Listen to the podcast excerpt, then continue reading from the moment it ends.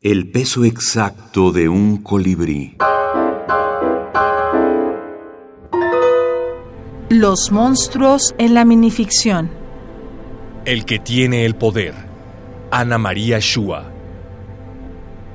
Cuando sus padres se dieron cuenta de que tenía el poder, imaginaron para él un futuro de gloria.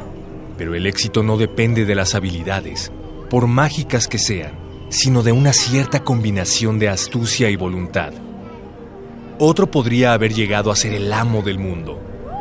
Él apenas consigue ganarse la vida como fenómeno de circo. Sin embargo, la vida itinerante no le disgusta. Cientos de niños acuden a cada función. Desde la arena tiene una vista panorámica del público y así los detecta.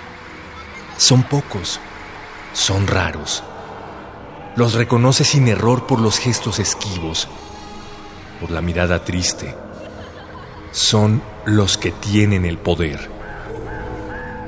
Al terminar el espectáculo se instala en la puerta de salida y les acaricia la cabeza a todos los niños, pero solo a algunos les inocula ese veneno que los mata un día después, casi sin daño, sin dolor.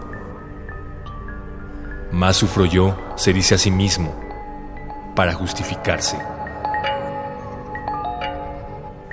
Ana María Shua, Fenómenos de Circo, Páginas de Espuma, España, 2011. Bueno, a mí me gusta mucho la brevedad porque es una característica personal mía. Eh, yo soy, digamos, siempre eh, tuve tendencia a expresarme en breve. Eh, para mí lo que fue una tortura fue aprender a escribir novelas.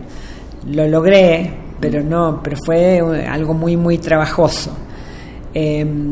Y, para mí, bueno, el, encanto de la brevedad es la posibilidad de llegar a la, a la máxima expresión en el mínimo de palabras, ¿no?